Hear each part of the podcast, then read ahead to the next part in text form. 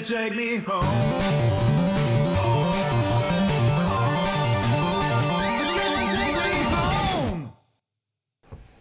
Wunderschönen guten Abend.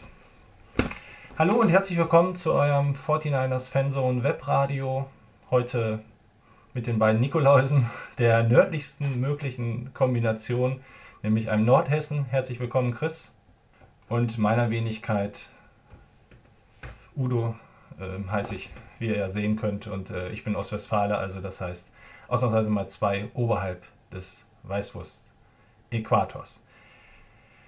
Wir haben leider in der letzten Woche ähm, alle Termine gehabt, sodass wir ein bisschen was aufzubereiten haben, Chris und ich. Es ist einiges passiert bei den 49ers in den letzten 14 Tagen. Vieles in eine andere Richtung als die, die wir uns vorgestellt hatten. Und ähm, wir hoffen natürlich, ähm, dass es bald wieder bergauf geht, auch wenn die Situation auf dem Spielfeld und drumherum mit der verletzten Misere und ähnliches jetzt nicht so besonders äh, positiv im Moment scheint. Aber es kann ja eigentlich fast nur besser werden. Getreu diesem Motto wollen wir die Sendung angehen. Wir wollen natürlich zunächst die letzten beiden Spiele mit euch analysieren oder aufgrund auch eurer Fragen analysieren und dann eben auch, was bleibt einem sonst anderes übrig, einen ersten Ausblick zu wagen, wie die Probleme der 49ers gelöst werden könnten, an welchen Stellschrauben wir drehen müssten, wo wir beide denken und auch viele andere vielleicht, äh, wo die größeren Probleme sind und was uns positiv vor allem dennoch in die Zukunft blicken lässt. Auch wenn die Ausgangssituation mit Sicherheit ein bisschen negativer ist als noch vor zwei Wochen, als ich Martin als erstes fragte, jetzt haben wir den Nummer 1 Draft-Pick, passt das überhaupt?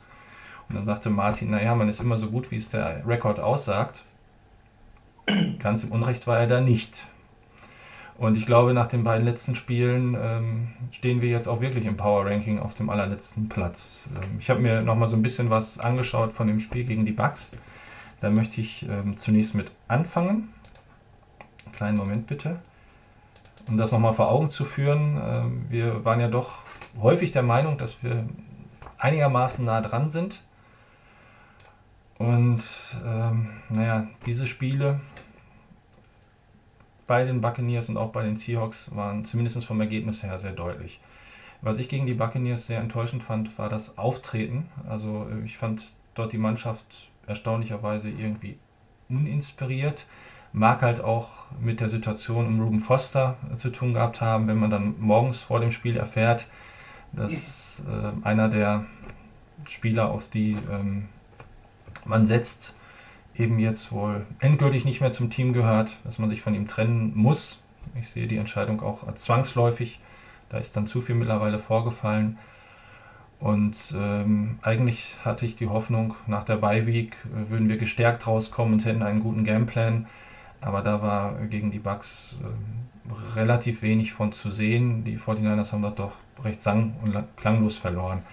Äh, Nick Mullins hatte mit Sicherheit auch nicht seinen besten Tag. Jetzt auf dem dritten Quarterback rumzuhacken, ist so überhaupt nicht meine Art. Aber von den vier Spielen war das Spiel bei den Buccaneers das, wo er am wenigsten Präzision in seine Pässe gebracht hat. Ähm, Die Idee, das Vakuum der, auf der Linebacker-Position mit George Kittle möglicherweise auszunutzen, ging auch ähm, überhaupt nicht auf. Also das wäre so ein bisschen meine Hoffnung, die ich hatte vor dem Spiel. George Kittle war da sehr aus dem Spiel genommen und das hat äh, Nick Mullins auch wehgetan.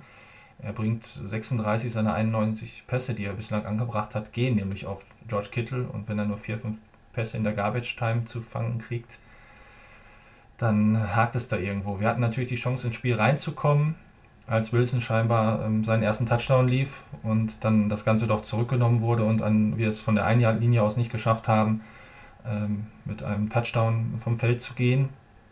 Ich persönlich hätte da vielleicht sogar nach dem zweiten Spielzug eine Challenge gezogen. Also wir wurden ja zweimal ganz nah an der Line of Scrim, äh, an der Goal-Line gestoppt. Ähm, Chennai hat es nach dem dritten gemacht. Für mich sah eigentlich der zweite noch viel mehr oder noch eher nach dem Touchdown aus. Im dritten glaube ich es auch nicht. Ähm, aber da wollte man, glaube ich, ganz schnell den nächsten Spielzug. So nach dem Motto, jetzt sind die Bugs noch nicht wieder auf dem Bein und dann versuchen wir es halt ähm, nochmal schnell. Und ähm, auf der anderen Seite hat Jameis Winston ähm, leider wieder ein besseres Spiel gemacht. Er hat auf den Ball aufgepasst. Ähm, es war ja ein Aufeinandertreffen der beiden Teams, die die meisten Turnovers produzieren. Die Buccaneers sind ohne rausgegangen. Wir hatten wieder unsere zwei Turnovers. Und dann war es am Ende leider eine Niederlage, obwohl wir ja alle vorher so ein bisschen gedacht haben, mit den Giants, mit den Bucks, äh, wäre jetzt die Möglichkeit, äh, noch den einen oder anderen Sieg einzufahren. Im Endeffekt geht es darum, eigentlich fast nur noch die gute Draft-Position zu halten, es mal so zu sagen. Also groß Hoffnung, dass wir jetzt von den letzten vier Spielen, äh, so wie im Vorjahr, die Mehrzahl gewinnen werden, habe ich nicht, obwohl sich ja auch bei den Broncos das eine oder andere in den letzten Stunden getan hat. Ja, so viel vielleicht erstmal zum Spiel bei den Bucks. Ähm, Chris, wenn dir noch irgendwas einfällt, gerne. Ansonsten hast du die Ehre, das vom Ergebnis her sehr deutliche Spiel bei den Seahawks zu übernehmen. Ich weiß nicht, zu dem Bugs-Spiel will ich gar nicht mehr viel sagen. Du hast ja äh, das auch schon gesagt, irgendwie liegt es gedanklich irgendwo schon in der, in der Vergangenheit, dieses Spiel. Ähm, das war ja, für mich wahrscheinlich auf beiden Seiten des Balles äh, das schwächste, also wirklich ein, das schwächste Spiel ähm, auch wo man so das Gefühl hatte, was in den Spielen vorher eigentlich immer mal ganz gut lief. Wenn es wenigstens so war, dass man gesagt hat, okay, in der Offense läuft es nicht so stark, dann lief es wenigstens vielleicht in der Defense oder umgekehrt ein bisschen. Also man hatte das, das Gefühl, dass vielleicht wenigstens eine Seite im Zweifel immer eine vernünftige Leistung abliefert, aber in dem Spiel war das irgendwie völlig, äh, also auf beiden Seiten des Balles, also eine Grottenleistung. Ob die Situation von Foster da eine Rolle gespielt hat, ich weiß es nicht. Aber ähm, ich glaube tatsächlich, dass das insgesamt ähm, von, von ähm, ja, man hat, denke ich, Nick Mullins in der Offense mal auf den Boden der Tatsachen in dem Moment erstmal zurückgeholt. Ähm, ehrlicherweise vor der Saison habe ich die Buccaneers auch deutlich stärker eingeschätzt, äh, insbesondere auch in der Defense. Und ähm, ja, das haben sie, glaube ich, auch äh, gezeigt, dass sie eigentlich äh, gar nicht so schlecht waren, obwohl sie in der Saison wirklich äh, teilweise grottig ausgesehen haben in der Defense. Und in der Offense, ähm, ja, also Jameis Winston ist ein Spieler, der, wenn man ihn lässt, durchaus auch seine Pässe anbringt. Ähm, und ähm, das ist ja, glaube ich, so die Krux des gesamten äh, Spiels der 49ers durch die Saison hinweg. Die 49ers haben einfach kein Mittel, um einen gegnerischen Quarterback unter Druck zu setzen. In den Situationen hat Jameis Winston eigentlich immer nicht seine schlechtesten Spiele gemacht. Also von daher, das hat nicht funktioniert und dementsprechend war äh, das Spiel gegen die, oder das Ergebnis, der Ausgang des Spiels eigentlich nur folgerichtig. Ähm, ja, du hast es schon gesagt, ich äh, gehe noch mal kurz auf das äh, Spiel ein, ähm, der 49ers gegen die Seahawks. Äh, das ist eigentlich schon ein bisschen kurios, wenn man sich das anguckt. Ich habe es mir extra auch nochmal äh, gezogen. Das Ergebnis 43 zu 16 hört sich so eindeutig, so klar an. Aber wenn man sich mal die Statistiken anguckt, ich weiß nicht, kann mich eigentlich nicht erinnern, in den letzten Jahren ein Spiel gesehen zu haben von den 49ers, bei den Seahawks, die 49ers insgesamt, ich glaube, 400, also ich gucke nochmal, 452 Total Yards hatten. Ja. Ähm, 386 Net Passing Yards. Ähm, 49ers hatten 74 Plays insgesamt. Ähm, also äh, einen Schnitt pro Play von 6,1 Yards, hatten 24 First Downs also, ähm, gefragt, äh, warum haben die 49ers das Spiel nicht gewonnen? Im Vergleich, nur mal als Beispiel, die Seahawks hatten anstatt also im Vergleich zu den 452 Passing Yards 331, äh, 452 Total Yards 331 Total Yards. Ähm, sie hatten insgesamt 21 First Downs.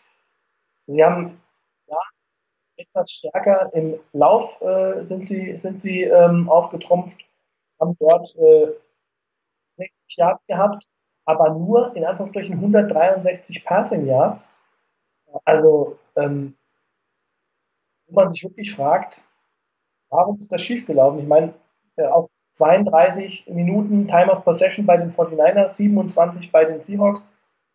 Und äh, ja, das Problem war wie die ganze Saison, wenn man nur auf eine Statistik guckt, drei Turnovers. Und ähm, wirklich auch am Ende äh, die, die ganze Problematik, wenn man sich nämlich dann nochmal vor Augen führt, dass wir zwei einfach absolut entscheidende Spielsituationen hatten, nämlich den Fumble und die Perception. Ähm, da kann man jetzt nicht sagen, hätte, wäre, wenn, das ist im Nachhinein immer leicht, aber äh, das hätten auch an der Stelle 40 Punkte für die 49ers sein können und sieben weniger für die Seahawks. Dann äh, wäre das Spiel, wären wir dann irgendwo gewesen bei 37 zu 30 und dann hätte die ganze Konstellation anders ausgesehen. Also die nicht, äh, nicht Touchdown war dann ja auch noch ähm, Reception Return Touchdown. Also, ja, das ich glaube einfach, dass das so die war, diese beiden Spielzüge, insbesondere das erste, wenn man sich das anguckt, wie da die Situation war, hätten die Schiedsrichter an der Stelle ähm, den Ball äh, nicht als Fumble auf dem Feld gegeben, sondern zugunsten der 49ers entschieden und wäre down gewesen, dann hätte man das auch nicht auf, äh, versuchen können. Und ähm, das sind dann so die kleinen Dinge, die einfach bei einem Team, wo es ohnehin schlecht läuft, dann wahrscheinlich auch noch schief gehen. Also äh, ja. und ist auch meiner Meinung nach die, die Seahawks, also ich habe mir bei diesem Spiel nichts ausgerechnet. Finde aber ehrlicherweise, dass äh, die Offense bei aller ähm, Problematik, die wir dort haben, echt ein gutes Spiel gemacht hat. Also ähm, wenn man dann noch mal sich vor Augen führt, wer dort in der Offense auf dem Feld gestanden hat. Ein Nick Mullins, Quarterback, äh, Practice Squad Player am Anfang der Saison. Äh, ich weiß gar nicht, vierte Running Back mit Jeff Wilson, der eigentlich den Großteil äh, der der, der Snaps bekommen hat auf der Running Back. Äh, Kendrick Bourne und Dante Davis und ein undrafted Free Agent. Ähm, also eine Konstellation, ich gesagt hätte, wenn man das vor der Saison sagt, mit der, mit der Truppe spielen wir bei den Seahawks, hat ein Zifferling auf uns gegeben. Und deshalb fand ich die Offense-Leistung wirklich schlecht. Ja, genau. Also ich habe das auch nochmal nachgelesen. Nick Mullins äh, hat ähm, die meisten Passing Yards eines Quarterbacks äh, der 49ers aller Zeiten in dem Stadion geworfen oder überhaupt bei den Seahawks. Der andere war JT O'Sullivan. Richtig, O'Sullivan, ne? Nicht, nicht nur Sullivan, sondern ja. ich glaube mit 286, also mal eben 130 Yards dazwischen oder so. Und äh, die elf meisten, die überhaupt jemals ein 49ers Quarterback geworfen hat. Gut, jetzt haben wir in dem Spiel natürlich auch ähm, 48 äh, Pässe gespielt von 74 Spielzügen, also zwei Drittel gingen durch die Luft. Aber auch wenn sich eine Defense wie die Seahawks darauf einstellen kann, ähm, war das schon noch ein ganz schickes Spiel. Und erschreckend finde ich so ein bisschen, äh, dass Wilson äh, mit elf Pässen, die er an den Mann bringt, vier Touchdowns wirft.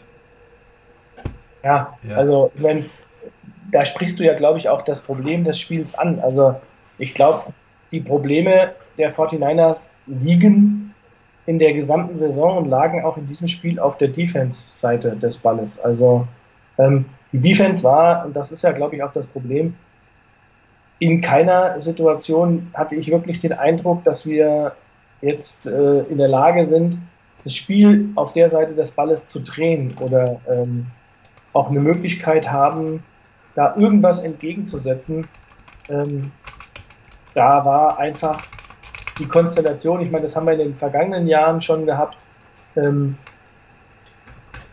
gegen den Quarterback wie, äh, wie äh, Russell Wilson ohne Pass Rush, ohne Druck zu spielen, ähm, das funktioniert nicht. Und das haben wir ja auch gesehen, äh, wenn du ihm Zeit gibst, dann bringt er die Pässe an. Das ist, glaube ich, einer der besten, oder finde ich das immer beeindruckend, einer der besten äh, Tiefwerfer, also Passer, die, die, die tief gehen können ähm, in, der, in der NFL.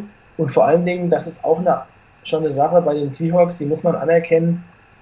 Ähm, wenn ein Play zusammenbricht, dann sind die in der Lage, trotzdem noch äh, zu improvisieren und so ein Play am Leben zu halten. Also das hat man auch ein paar Mal gesehen, dass dann die Receiver ähm, so reagieren, dass sie ihrem Quarterback, wenn er in der Situation ist und eigentlich der geplante Spielzug nicht funktioniert und vielleicht aus der Pocket rausläuft, sieht man das sehr häufig, dass die ähm, Seahawks in der Lage sind, dann trotzdem noch einen Pass an den Receiver zu bringen, weil die Receiver sich dann wirklich gut freien und befreien und da auch äh, sehr, sehr intuitiv und irgendwie impro improvisierend da ihrem Quarterback helfen. Ja. Ähm, die 49ers haben einfach nichts dagegen zu setzen gehabt. Das hat man auch beim zweiten Touchdown ganz gut gesehen. Da müssen wir schauen, wie wir ein bisschen mit der Zeit hinkommen. Äh, da sieht man auch, wie Wilson ähm, sich gut in der Pocket bewegt. Ne? Also einfach nach vorne ausweicht, um den Druck, der langsam kommt, auszuweichen und dann eben diese ja auch sehr gute Bombe da in den Lauf von Lockett wirft. Also das ist auch gut gemacht von den Seahawks. Ja, ähm, ich glaube, wir schließen das Spiel. Ähm, es gibt positive Aspekte, die wir mitnehmen können. Unter anderem auch ähm, Kyle Wilson, der ähm, toll gespielt hat. Und kommen noch ein letztes Mal, wie ich es geschrieben hatte, zur Akte Ruben Foster. Die ist jetzt ja geschlossen bei den 49ers, endgültig. Ich meine, das war ja auch die Konsequenz, äh, die dann nötig war, äh, nach dem, was in der Offseason schon alles passiert ist und äh, was man ihm mit auf den Weg gegeben hat. Auch die, durch den erneuten Vorfall im Teamhotel blieb dann eben der Führung auch nichts anderes übrig, als ja, sich von Foster zu trennen. Dass ausgerechnet die Redskins dann nach ihm die Fühler ausgestreckt haben, ist eine andere Geschichte, die uns jetzt nicht interessiert. Äh, wir wollen auch nicht nochmal besonders auf Ruben Foster eingehen. Er wird uns sportlich mit Sicherheit fehlen, obwohl ich äh, auch bei ihm im zweiten Jahr weniger gesehen habe als im ersten Jahr, wie bei vielen aus der Draftklasse. Chris, du hattest im Vorgespräch so ein bisschen angesprochen. Wir könnten ja vielleicht auch mal noch etwas auf Shanahan und Lynch in der Situation eingehen. Ähm, die beiden sitzen da so. Ähm, sind sie die Richter oder sitzen sie eigentlich eher auf der Anklagebank? In der ganzen Affäre Ruben Foster? Wie würdest du es sehen? Also, ähm, vielleicht nochmal überhaupt zu der ganzen Konstellation. Ich war ja auch, also zumindest ähm, für mich war das so in der ersten, ersten Runde, sage ich mal, der, der Anklage jetzt in der Offseason, ähm, da war das für mich so, ähm, dass äh, ich den Eindruck hatte, dass äh, man von den Niners eigentlich richtig gehandelt hat. Man hat äh, den Fall beobachtet und äh, das war ja alles sehr dubios ähm, mit, der, mit der Konstellation mit, mit, mit seiner Lebensgefährtin und ähm, da habe ich noch gedacht, okay, gut, dass die 49ers jetzt nicht irgendwie sofort die Flinte ins Korn werfen, weil ja dieser ganze Bereich der, ich sag mal, Anführungsstrichen häuslichen Gewalt da sehr, sehr ähm, sehr, sehr stark beäugt wird, äh, glaube ich, viel, viel mehr, als das in Deutschland nur annähernd getan wird, ähm, was das angeht. Also auch solche, ich sage jetzt mal, scheinbar erstmal äh, kleineren Vorfälle, wo man mal jemanden wegschubst oder das Handy aus der Hand schlägt. Das ist äh, für mich eine Konstellation, die, ähm, wo die NFL ja sehr, sehr stark und auch rigide einschreitet. Was im Ergebnis auch gut ist, wie man jetzt an solchen Fällen wie Kareem Hunt und auch vorher Ray Rice sieht, also während den Anfängen, ist es für mich alles in Ordnung. Bei Ruben Foster muss ich nur sagen, auch jetzt dieser zweite Fall in, in dem Teamhotel hört sich ja auf den ersten Blick nicht an, als äh, wäre da jetzt äh, ein Riesendrama raus geworden oder eine riesige Geschichte raus äh, entstanden. Ähm, also ich sage jetzt mal verletzungstechnisch oder sonst irgendwas oder dass äh, der, der Übergriff ganz extrem gewesen ist.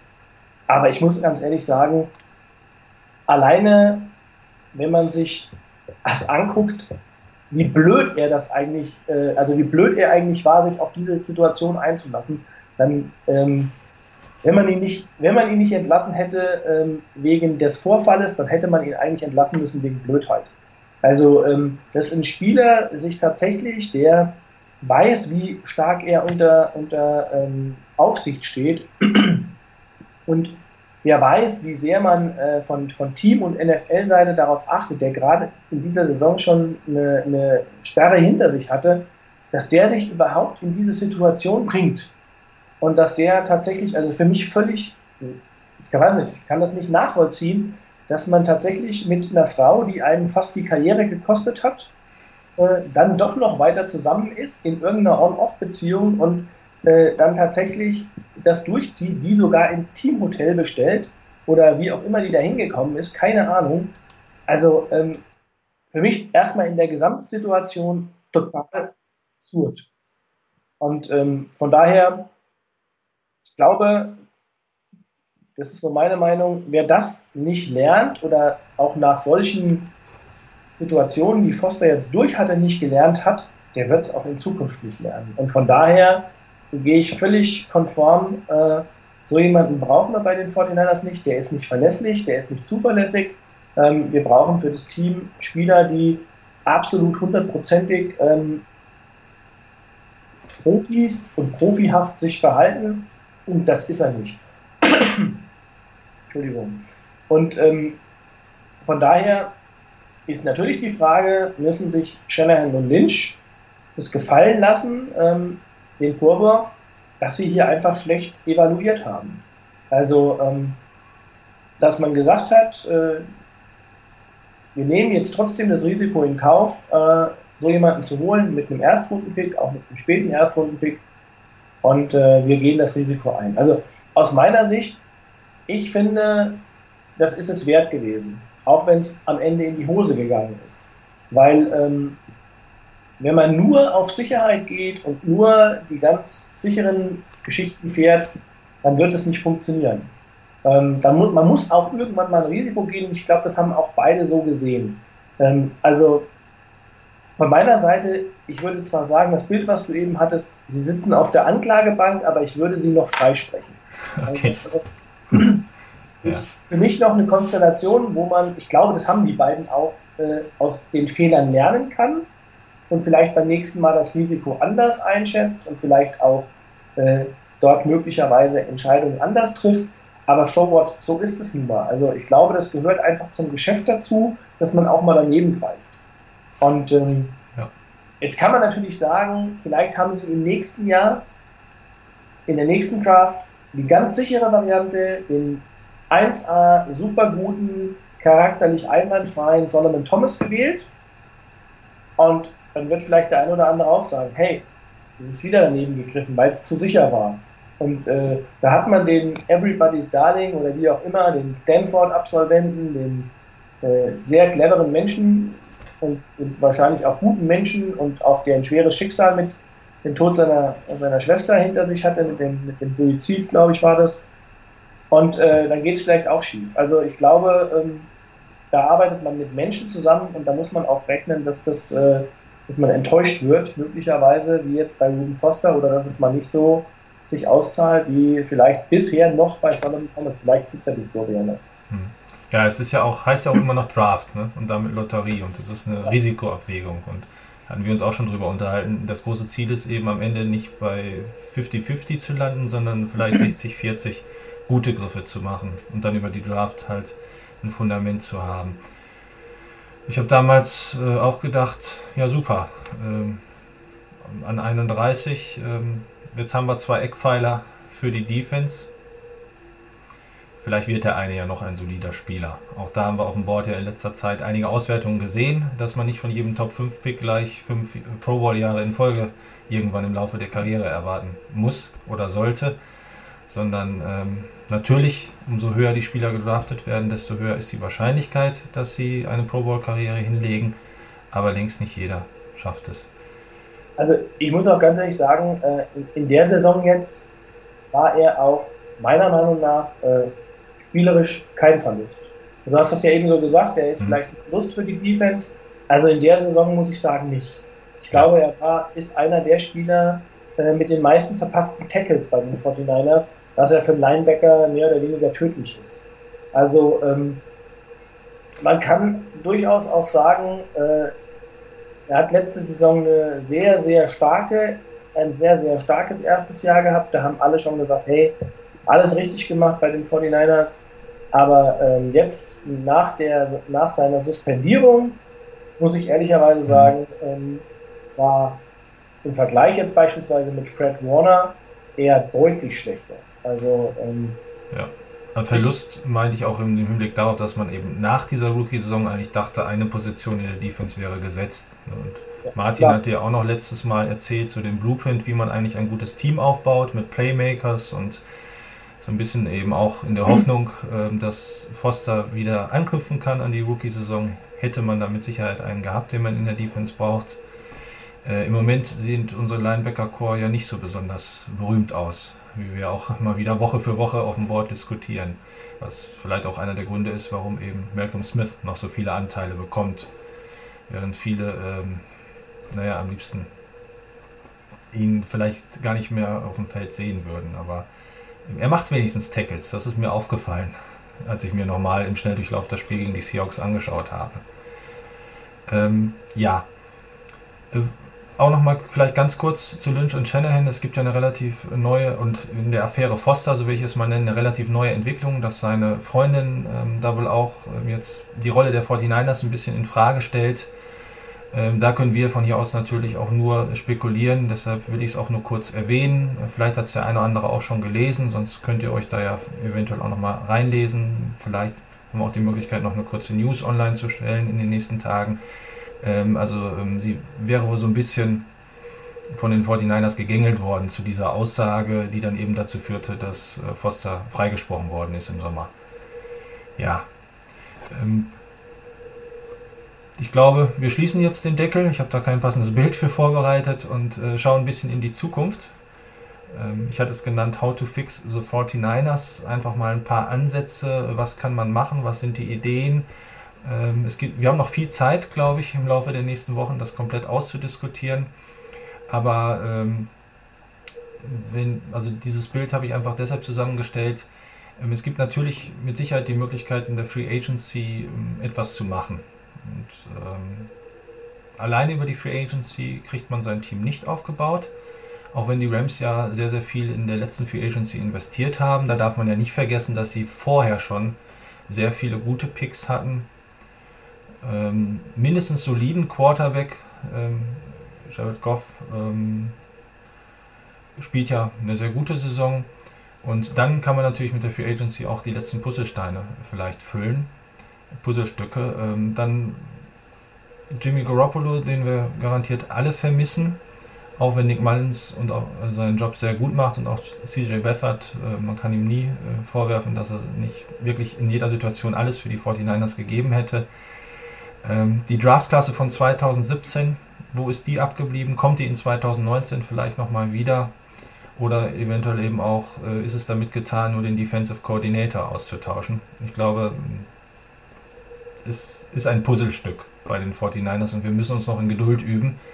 Wir werden nicht äh, über Nacht oder über die nächste Offseason hinweg äh, auf einmal ähm, einen, ich sag mal, äh, Contender in der Division äh, haben. Vielleicht als erstes mal eine Frage vom Board. Die wollte ich einblenden.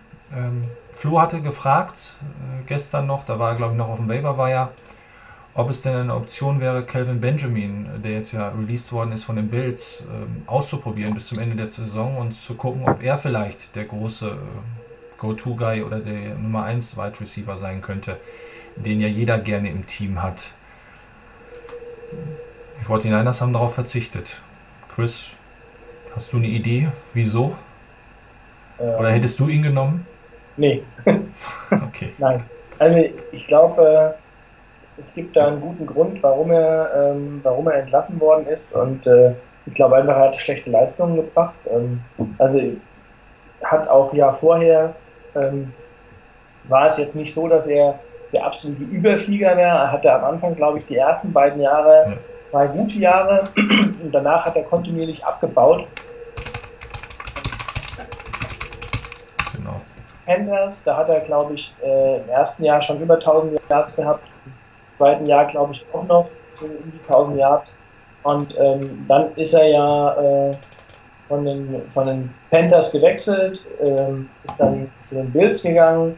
Und ich glaube, dann bei den Bills war das tatsächlich äh, ja, mehr oder weniger immer absteigen. Ich glaube, jetzt ja. im Jahr hat er noch, hat nicht 200 irgendwas Yards gehabt bisher. Ähm, muss wohl auch in der Offseason vorher schon äh, völlig übergewichtig dahin gekommen sein. Ähm, also hat quasi auch nicht ähm, auf, ich sage einfach mal nicht sich als Sportler professionell verhalten. Das ist einfach sein Kapital, sein Körper, seine Gesundheit. äh, da fit zu sein. Also vor dem Hintergrund glaube ich, äh, dass das eine reine Verzweiflungsaktion gewesen wäre oder wäre, wenn, wenn die 49ers ihn holen würden. Auch jetzt in der Saison, glaube ich, ist es eh schwierig, wenn man so jemanden vielleicht in der Offseason holt und dann mal das Training Camp mitnimmt, dann könnte ich mir sowas noch vorstellen. Aber in der Saison nicht. Also ähm, das ja. halte ich für, für nicht, nicht sinnvoll. Ähm, diese 49 sollten jetzt eher gucken, welche Spieler auf dem Kader, den ich jetzt habe, sind für mich diejenigen, die ich identifiziere, um mit denen äh, das Team weiter aufzubauen. Und ähm, ich glaube, das ist die Hauptaufgabe, die die 49ers haben. Ähm, und äh, an der Stelle, glaube ich, gibt es genug Bausteine, es gibt auch genug, was die äh, Spieler, die die 49ers sich vielleicht noch angucken. Und ähm, weil du eben die Rams angesprochen hast, die haben das auch nicht über Nacht gemacht. Also ähm, das hat auch einige Jahre gedauert. Sie sind dann nur, ich sage jetzt mal, in den letzten beiden Jahren so explosionsartig nach oben gekommen. Also im letzten Jahr vor allen Dingen, wo sie dann knapp noch gescheitert sind und ähm, dann aber dieses Jahr, und das ist, glaube ich, der Riesenunterschied, in der Free Agency sich nochmal so punktuell verstärkt haben mit ein, zwei, drei Spielern, wo man dann auch ein Risiko geht und sagt, die holen wir jetzt den geben wir allen Jahresverträge, weil die einfach wissen, okay, the time is now. Also das ist unsere Saison. Äh, da fehlen vielleicht noch einzelne Spieler, wie jetzt auch am Ende, dass man einen Dante Fowler noch holt äh, oder auch vor der Saison einen Damo Konsu äh, holt und zu einer ohnehin schon starken Defense. Also von daher, ich glaube, da sind die 49ers in einer komplett anderen Situation. Also äh, ich glaube, an die Stelle, da könnten wir vielleicht mal treten, wenn wir, wenn alles in den nächsten zwei Jahren gut laufen würde. Wenn wir vielleicht äh, nächstes Jahr eine gute Draft und eine gute Free Agency haben, wo man dann im Jahr drauf merkt, okay, äh, der, der, der, die Grundlagen stimmen im Team und jetzt brauche ich noch einzelne Spieler, ein, zwei, drei. Das ist ja auch immer die Diskussion in der Free Agency, weil du das ja auch drauf hast. Äh, als Frage, how to fix the 49ers. Ich glaube, wir sind auch immer noch nicht an dem Punkt, dass man jetzt sagt, ich hau jetzt mal vielleicht auch so sehr Geld raus für einen einzelnen Spieler, äh, weil ich glaube, ein einzelner Spieler wird den 49ers immer noch nicht weiterhelfen. Also da fehlt insbesondere für mich in der Defense einfach noch das Gerüst. Ähm, ja. Weil auch, also Salah beispielsweise, ich weiß nicht, ob es damit getan ist, äh, einen Defensive Coordinator auszuwechseln. Ich glaube einfach, dass die 49ers nicht genug Talent in der Defense haben. Punkt. Also da könntest du wahrscheinlich auch, äh, weiß immer der Vergleich mit Vicandio, der auch aus schlechten Spielern mehr gemacht hat. Aber ich glaube tatsächlich, dass die 49ers Defense, auch wenn wir viel Draft Picks in der Vergangenheit investiert haben, bei weitem noch nicht so gut ist, wie wir vielleicht alle gedacht haben. Mhm. Es gibt auch einen Grund, warum die 49ers äh, in der Vergangenheit viele Draftpicks dort investiert haben und trotzdem nicht gut waren. Ähm, man muss immer, oder man kann immer sehr viele Sachen evaluieren, vor allem wenn es nicht gut läuft. Ne? Ja. Ich will auch noch mal ganz kurz was zu Benjamin sagen, also ich sehe das genauso wie du. Ähm, Shanahan hat ihn nach der Saison 2016 gelobt. Da ist er äh, mal angesprochen worden, also zu Beginn der Saison 2017 ähm, von einem äh, Reporter der Carolina Panthers. Ähm, ich glaube auch auf Super Bowl Nation, da gibt es ja so verschiedene Seiten für jeden Verein. Und äh, da hat er ihn gelobt und gesagt, ja, er hat eine sehr starke Saison 2016 gespielt, äh, großer Mann, äh, der braucht nicht viel Separation, also da reicht es, den Ball einfach hochzuwerfen, dann hat der Verteidiger seine Probleme. Also es reicht nicht nur dran zu sein, sondern ähm, der stellt halt die Cornerbacks immer vor Schwierigkeiten, aber dann kam eben eine Verletzung, dann war aus der Offseason, äh, als er zurückkam, total außer Form. Und so einen Spieler jetzt zu holen, glaube ich, genauso wie du, wäre auch das völlig falsche Zeichen für die Mannschaft. Es gibt genug junge, willige Spieler, gerade die Running Backs, die immer wieder kommen von hinten, fallen mir da ein. Oder auch Dante Pettis, der jetzt in den letzten zwei Spielen ja ein bisschen ähm, aus dem Schatten getreten ist, auch eine etwas andere Rolle bekommen hat durch die Verletzungen. Und äh, da möchte ich jetzt nicht beim Team, was mit 2 zu 10 da steht, unbedingt ähm, relativ abgehalfterten Spieler sehen. Also die Statistiken haben wir eben eingeblendet. In zwölf Spielen 23 Receptions, also noch nicht mal zwei pro Spiel. Das ist nicht die Welt. Also dann, ähm, ich glaube, Benjamin ist auch einer, der ähm, ja gar nicht so leicht woanders unterkommt. Also der wird wahrscheinlich wirklich in der Offseason irgendwo erstmal kleine Brötchen backen. Äh, wir haben ja noch ein paar andere Fragen. Ja, wieder also, von Flames 1848. Die habe ich jetzt gerade ähm, nicht vorbereitet als Einblendung, aber ich kann die Fragen ja so wiederholen. Ähm, kleine Brötchen backen, das machen ja auch die Spieler von der Practice Squad. Ähm, Flames war sich da jetzt ein bisschen unsicher, ob wir noch was tun müssen, weil wir so viele aktiviert haben. Ähm, ich hatte mal nachgeschaut, neun der zehn Plätze sind gefüllt. Ähm, eventuell noch ein Running Back, aber eigentlich haben wir immer noch genug gesunde Running Backs. Ähm, siehst du da irgendwie großen Nachholbedarf oder ist die Practice Squad vielleicht auch so ein Ding, was nur ganz schwierig zu beurteilen ist? Ja, aber ich meine, was, ja, man kann natürlich immer die Spieler auf die Practice Squad holen, aber ich glaube, ähm, wir sind vier, vier Spieltage vor Ende der Saison. Also in der Saison rettet man damit, glaube ich, nichts mehr. Ähm, das ist eher vielleicht eine grundsätzliche Frage. Ähm, es gibt andere Teams, das wundert mich auch immer, ähm, andere Teams, die die Practice Squad äh, nutzen, wenn ein Spieler ausfällt, dann ist der nächste Spieler, den sie holen, ein Spieler von ihrer Practice Squad auf der Position. Ähm, das wiederum habe ich manchmal das Gefühl, machen die 49ers nicht. Ähm, ich weiß nicht, wie sie die Practice Squad Spieler nutzen. Ob sie die, gibt es auch ja möglicherweise den ein oder andere Team, die äh, tatsächlich einen Teil der Practice Squad Spieler nutzen als zum Heranziehen, zum Aufbauen und ähm, die aber einen anderen Teil der Practice Squad auch nutzen, um dort entsprechende äh, Spieler zu haben, die die gegnerische, die beispielsweise bestimmte gegnerische Spieler die Aufgaben übernehmen im Training, in der Vorbereitung auf ein Team.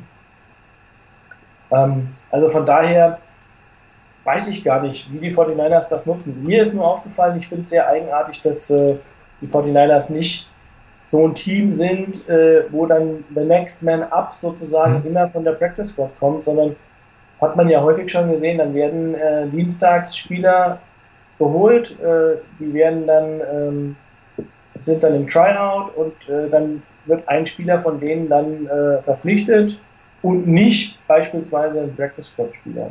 Also wenn ich gucke, äh, weiß gar nicht, jetzt Peter Jomo Peno oder wie er heißt, der auch einer der Draft-Jungs von vor zwei Jahren, ähm, der hat jetzt quasi fast zwei Jahre irgendwie auf der Practice Squad ver verbracht und wird jetzt vier Spiele vor Ende geholt, ähm, also von der Practice Squad geholt. Ich bin gespannt, ob sich da vielleicht irgendwas verändert hat, ob er, ob er sich einfach ähm, körperlich weiterentwickelt hat. Ähm, aber ich glaube, die Practice Squad ist nicht der Bereich, wo wir jetzt noch irgendwie die Saison, Saison rumreisen oder uns für nächste Saison besonders stark aufbauen. Also ich glaube, da würde ich eher die anderen von dir vorhin genannten Punkte Free Agency und Draft äh, als die Baustellen sehen, wo wir uns verstärken. Mhm. Ähm, passt vielleicht auch ein bisschen zu Practice Squad die nächste Frage äh, nach Matt Breeder. Ähm, jetzt fällt er ja aus nachdem er ja schon länger immer mit ähm, Knöchelproblemen zu kämpfen hat. Möchtest du ihn eigentlich noch sehen diese Saison oder vielleicht lieber im Blick auf die Zukunft äh, sollten den, die anderen erstmal den Vortritt haben, zumindest, dass er vielleicht noch ein, zwei Wochen länger Pause bekommt. Also mir wäre es persönlich ein bisschen lieber, um halt die Vorlage zu geben. Aber ähm, wie siehst du das? Sehen möchte ich ihn eigentlich schon noch gerne, wenn er gesund ist. Also ähm, also ich glaube, das war einer oder ist einer der Lichtblicke der Saison. Also von daher, ähm, der bereichert das Spiel der 49ers, das, glaube ich, kann man schon sagen. Er hat eine Saison bisher abgeliefert, die hätte ihm vorher keiner zugetraut. Äh, ich glaube, selbst die kühnsten Optimisten nicht. Und von daher ähm, sehen würde ich ihn schon gerne.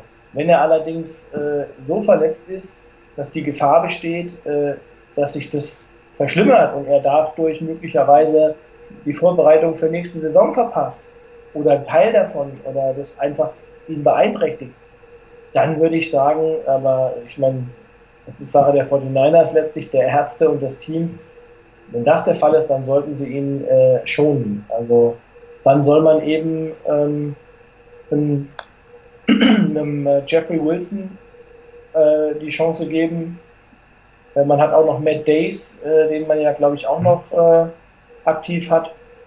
Ähm, dann soll man lieber die beiden nehmen und gucken, was die leisten können. Vielleicht ist dann auch die einfach die, die Situation für nächstes Jahr ein bisschen klarer, wer von den beiden da vielleicht dran zieht.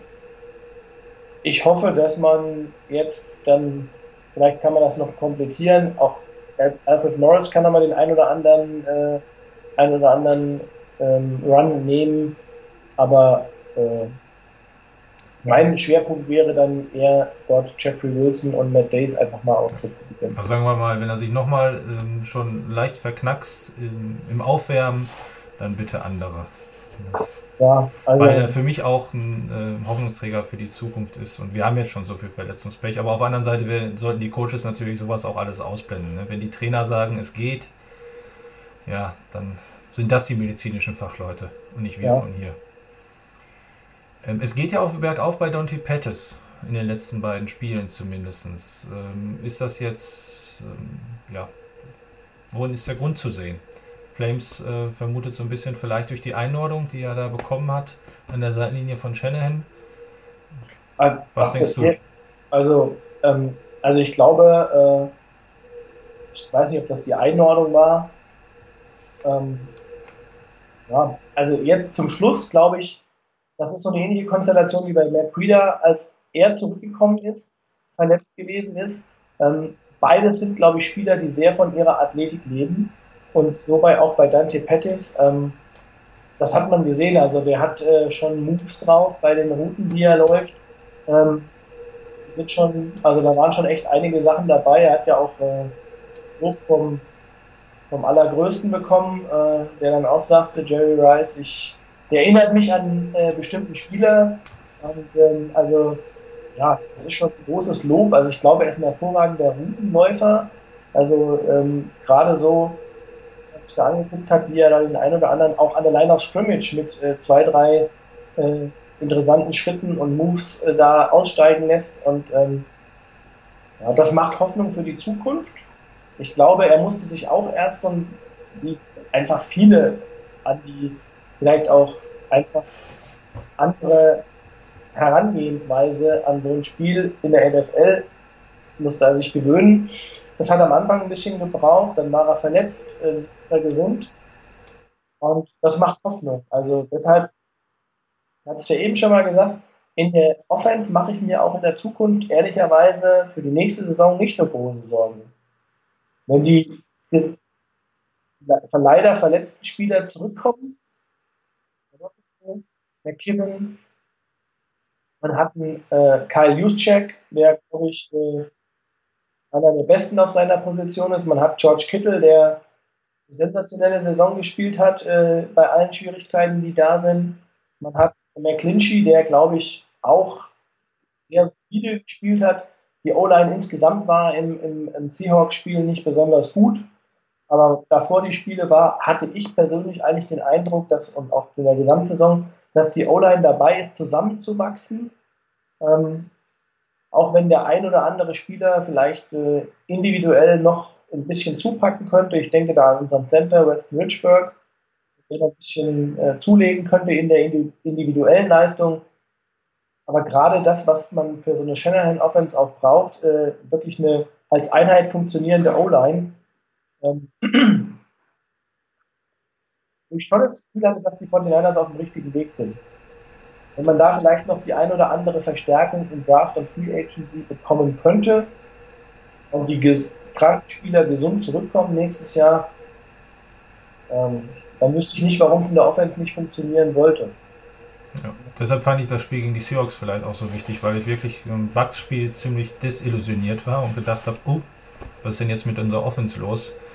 Und ähm, gegen die Seahawks haben sie ja ein ordentliches Spiel gemacht. Ähm, die Jahrzahlen und alles haben wir uns ja eben auch angeguckt.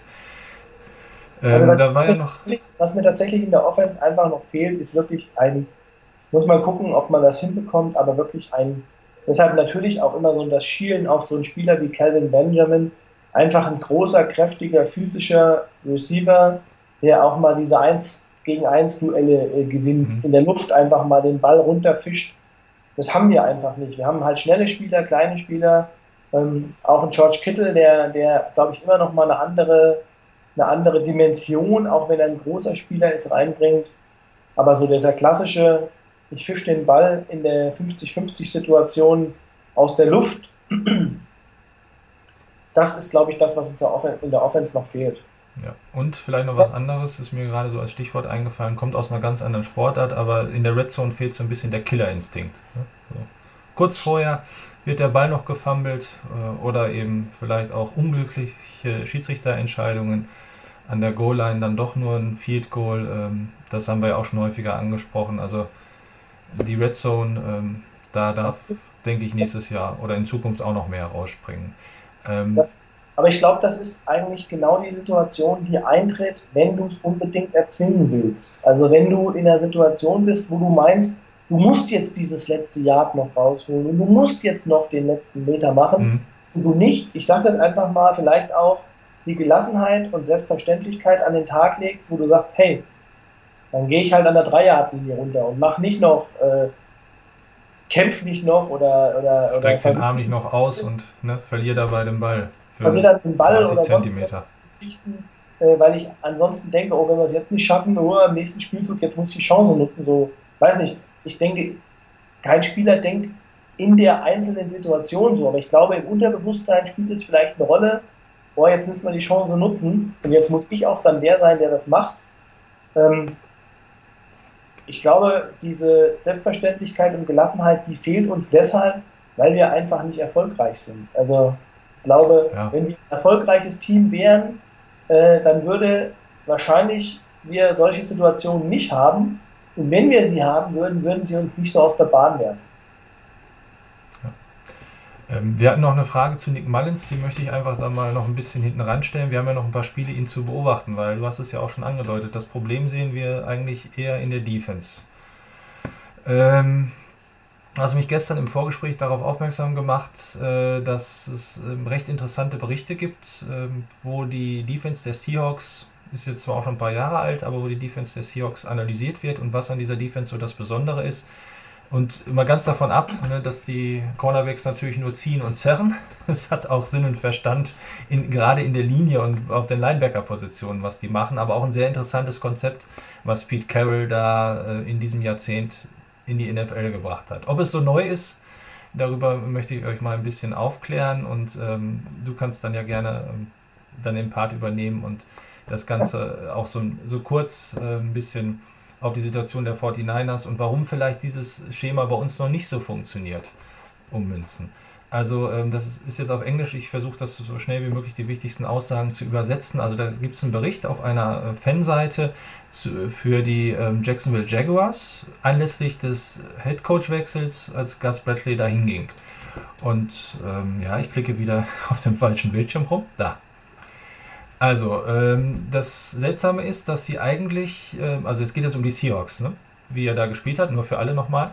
Äh, es geht noch nicht um die Jaguars, sondern das, was er da hinbringen wird, ähm, dass sie ähm, eigentlich für eine 4-3-Defense oder 4-3 untypischerweise ziemlich große ähm, Bodies in der Linie hat, nehm, äh, haben, nämlich drei. Und eigentlich ähm, spielt zu der Zeit Red Bryant auf der Position eher wie ein typischer, prototypischer 3-4-End. Also so nach dem Motto, das passt doch gar nicht zu der 4-3-Defense. Aber das Ziel in dieser Defense ist es eigentlich nicht direkt die Löcher ähm, zu anzugreifen, also zu penetrieren. Ähm, also das ist nicht die Aufgabe der D-Liner, durch die Löcher zu schießen, sondern die Aufgabe der D-Liner ist es, die O-Line auf der anderen Seite eben ja outzumusseln, also eben aus dem Weg zu räumen, äh, wegzukämpfen und ähm, die, das, Laufspiel zu, das Laufspiel wegzunehmen. Okay, soweit, so gut. Ähm, der nächste Aspekt, worauf das eigentlich zurückgeht, diese Art und Weise, also das äh, geht zurück auf die Zeit, als Carroll nämlich im Staff von George Seifert in den 90er Jahren bei den 49ers war. Und äh, er wird hier zitiert, dass sie da eben auch äh, ein Konzept gemischt hätten zwischen diesem One-Gap und Two-Gap-Football Und das war ein völlig einzigartiger Weg zu der Zeit. Ähm, es geht gerade um die Saison 1992 auch. Und wir haben, so Carroll, eine großartige Defense gespielt, also bei den Niners. Für mich war es das ultimative Package, also das, was ich spielen will, das, was für mich den meisten Erfolg bringt im Football. Und jetzt kommt, finde ich, eine sehr interessante Aussage in Bezug auf die momentane Situation von Robert Saleh und auch der 49ers. Es hat wirklich, so betont er nochmal, drei Jahre gedauert, bis wir anfangen konnten, in Seattle das zu spielen oder damals bei den 49ers, ich weiß nicht genau, auf welche Zeit er das bezieht, aber auf jeden Fall hat es drei Jahre gedauert, das umzusetzen, was sie sich vorgenommen haben. Also es scheint offensichtlich ein Konzept zu sein, wo man nicht mal eben einfach kommt in ein Team und sagt, hier, ich bringe euch was Neues mit. Und ab nächste Saison haben wir eine Defense ähnlich der Legion of Boom, so was ja viele versucht haben und versuchen zu kopieren. Ähm, und das Besondere in dieser Defense ist eigentlich insbesondere sind zwei Positionen, auf die andere geht Chris gleich noch ein, ist aber auch die Leo-Position. Also des Spielers, der auf der Weak Side außen spielt. So ein Mittelding zwischen Outside Linebacker und Defensive End.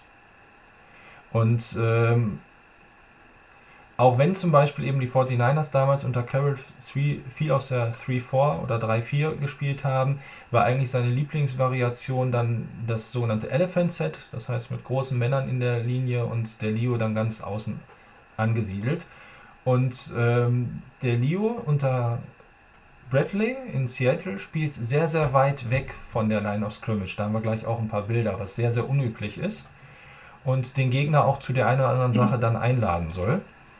Und ähm, es ist sehr, sehr wichtig, dass aus der Position dann eben, während die drei oder wie man es abzählt, vier anderen in der Linie mehr die O-Line beschäftigen, dass aus der Position regelmäßig Druck auf den gegnerischen Quarterback ausgeführt wird. Und da sind wir wieder bei dem, was du eben schon angesprochen hattest, was grundsätzlich ja bei den 49ers fehlt. Und ähm, ne, der Leo muss eigentlich gar nicht so besonders groß sein, wird auch festgestellt, weil er eben relativ viel Raum spielt, weil er schnell sein soll, was vielleicht dann auch eventuell, wenn man es nochmal genauer betrachtet, die Frage aufwirft, haben die 49ers jetzt theoretisch einen oder haben sie keinen? Saleh damals, als er zu den 49ers kam, hat drei, vier Namen genannt, die sind alle nicht mehr da. Also Ila Harold, ähm, Aaron Lynch hat er genannt, äh, die er da sehen würde auf der Position. Aber naja, Quelle, wenn ihr es nachlesen wollt, ist Eric Stoner, Big Cat Country, also große Katzenland, ne? Jaguars. Genau unter diesem Titel Gus Bradley, die Prinzipien und die Bedeutung eben der Leo-Position. Vielleicht können wir ja die auch die Links nochmal nachher irgendwo genau. einstellen. Genau, können wir auch einstellen, genau. Im, im, im, ähm, im Thread für diese Sendung können wir genau. nochmal ähm, einschreiben, sodass man es einfach anklicken kann und den Artikel lesen kann.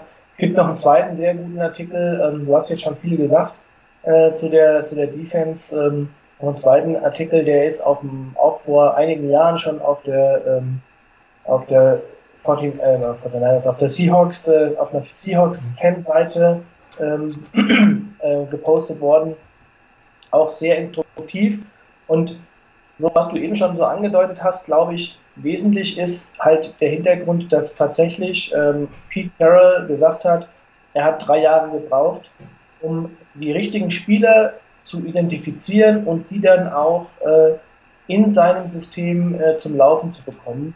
Ähm, das hat man vielleicht gar nicht mehr so im Hinterkopf, weil die, die Seahawks da insgesamt in der Aufbau, im Aufbau waren. Aber wesentlich ist halt, er hat wirklich jede Position, das ist nicht nur die Leo-Position, sondern auch ähm, die Nose Tackle, der Three Technik, der äh, Defensive End, ähm, von dem du eben gesprochen hast, der eigentlich äh, eher einen Eindruck hat, es war Red Bryan damals, der hat Defensive End gespielt, als Two-Gap Defensive End, als Big, Big End. Ähm, der ähm, damals über 300 Pfund gewogen hat, wo man sagt, okay, das ist eher macht den Eindruck eines 3-4 Defensive Ends als eines 4-3 Defensive Ends in so einer Konstellation. Und ähm, auch ähm, man hatte mit, mit Brandon Meebane damals äh, einen Spieler, der ähm, als One-Technique, als Nose-Tackle, ähm, der also quasi nicht direkt gegenüber dem Center, so leicht versetzt äh, äh vom Center spielt, ähm, auch ein klassischer Two-Gap-Player. Dann hat man eine Three-Technik gehabt, der One-Gap-Technik gespielt hat. Und ähm, also Pete Carroll hat selber gesagt, äh, dass er in seiner Defense äh, äh, nicht eine Defense gespielt hat, die gnadenlos attackiert hat. Also ein klassischer Beispiel für so eine, ähm, für so eine klassische attackierende Defense waren ähm, für eine 4-3-Defense damals Monty Kiffin, äh, der da wirklich sehr äh, aggressive Defense gespielt hat und beispielsweise in, der, in dem 3-4-Konzept als aus der Base-Defense wurde immer Wade Phillips genannt und äh, Carroll hat damals gesagt, nee, das ist, äh, wenn einer einen Fehler macht in so einem reinen One-Gap-Scheme, dann ähm, ist das problematisch, weil dann ist man gerade im Laufspiel relativ schnell äh, auf verlorenen Posten. Und er hat, und das finde ich auch immer in der, in der Seahawks-Defense sehr beeindruckend, die spielen sehr diszipliniert ähm, in, in ihrer gesamten Art und Weise. Und ich glaube, das ist so, das charakterisiert, charakterisiert so das, die, die Grundeinstellung des, der Defense. Und ähm, die funktioniert aber tatsächlich nur, wenn ich die richtigen Spieler habe. Und ich glaube, das ist das, ähm, wo die 49ers einfach, wie ich es am Anfang schon mal gesagt habe, auf den, auch dann wirklich entscheidenden Positionen einfach die Spieler nicht haben. Also die 49ers haben keinen Leo, keinen Weakside Defensive End, der äh, wirklich diese ähm, Nine-Wide-Position spielt, wo er von sehr weit außen dann auch mit äh, wirklich reinen Pass-Rush-Aufgaben den Quarterback permanent unter Druck setzt. Sie haben auch keinen, wie ich meine, äh, wirklich guten Two-Gap-Nose-Tackle, ähm, also der ja eigentlich dann neben DeForest Buckner spielen müsste. Ähm, also dort spielt ja, äh, würde ich mal sagen, in 99% der Fälle Earl Mitchell. Ähm, es ist für mich tatsächlich auch nur eine Notlösung, so würde ich es mal sagen.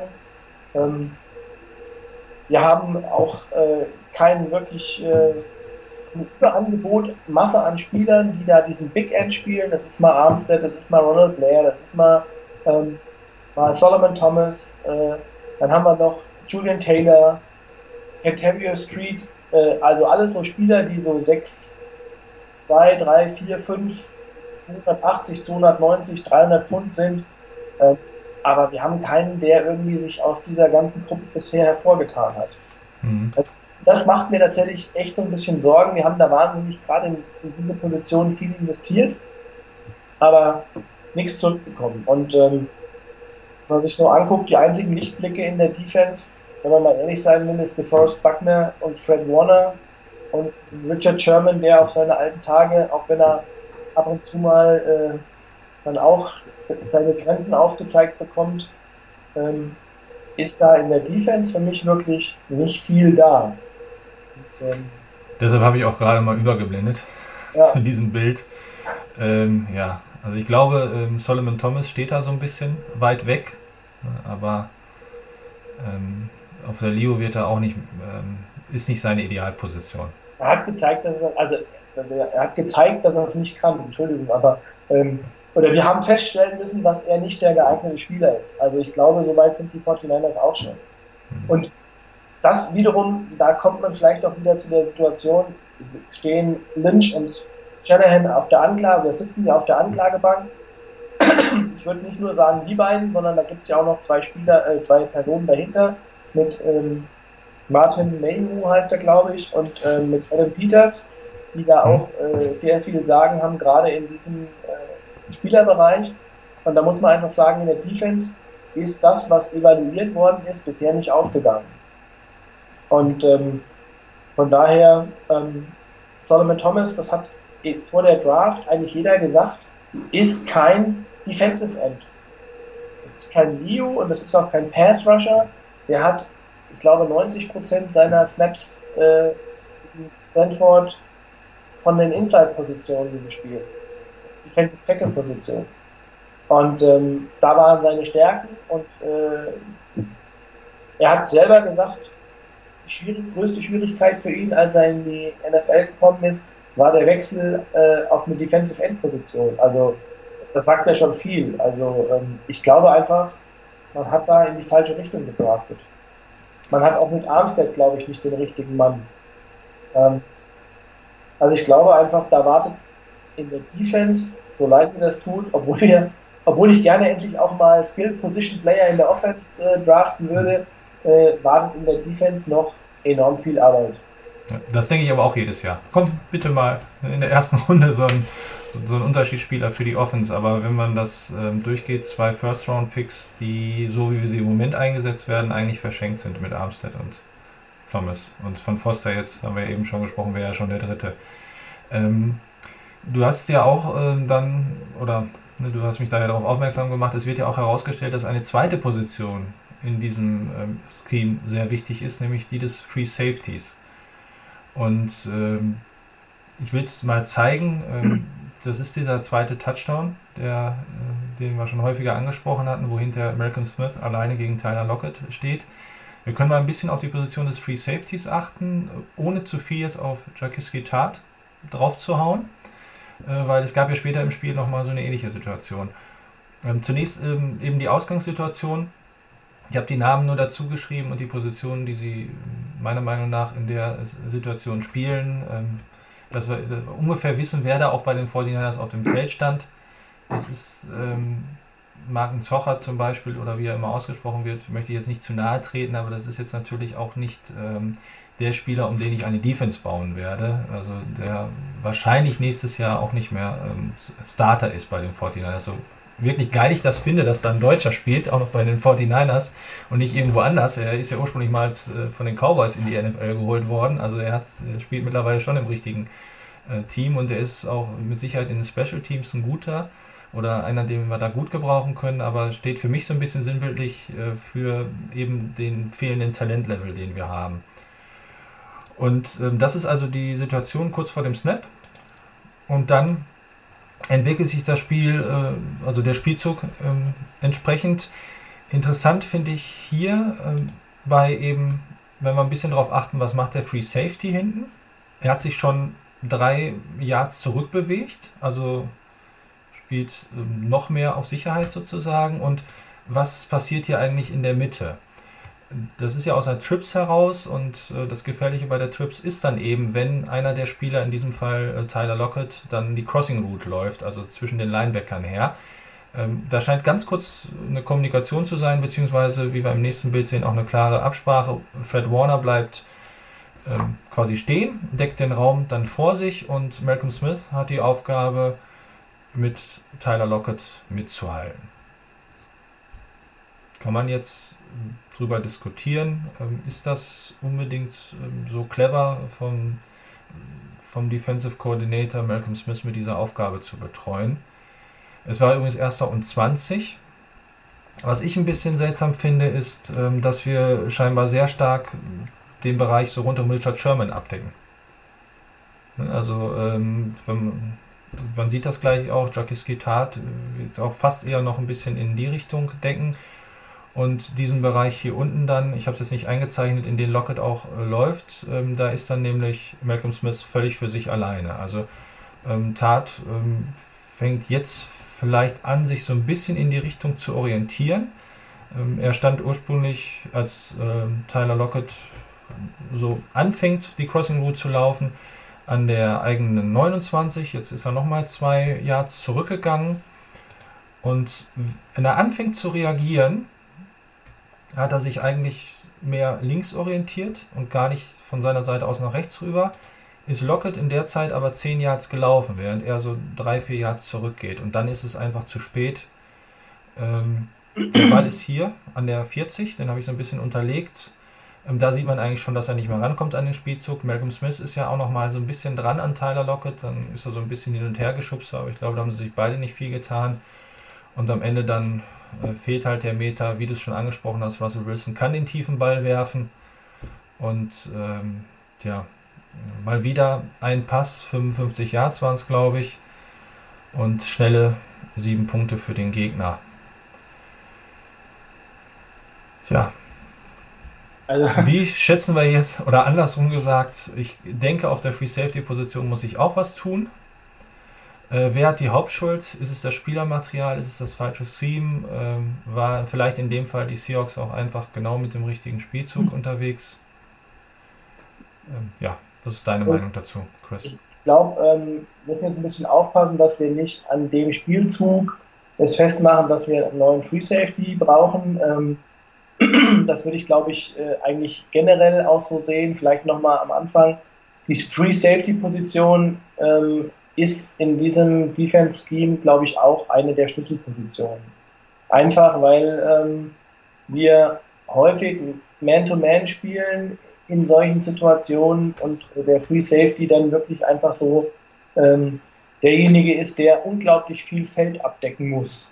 Und ähm, auch da die, die, die Seahawks Defense, glaube ich, äh, wurde, sag jetzt mal, in ihrer absoluten Glanzzeit einfach auf ein anderes Level gehoben, weil man da äh, zum einen die Cornerbacks hatte, aber natürlich auch, äh, glaube ich, für mich immer noch äh, unbestritten, wahrscheinlich damals zu dem Zeitpunkt der, der beste Free Safety der Liga, Earl Thomas. Also zumindest auf dieser Position in dem Schema, mhm. äh, was, die, was das die 49ers gespielt haben.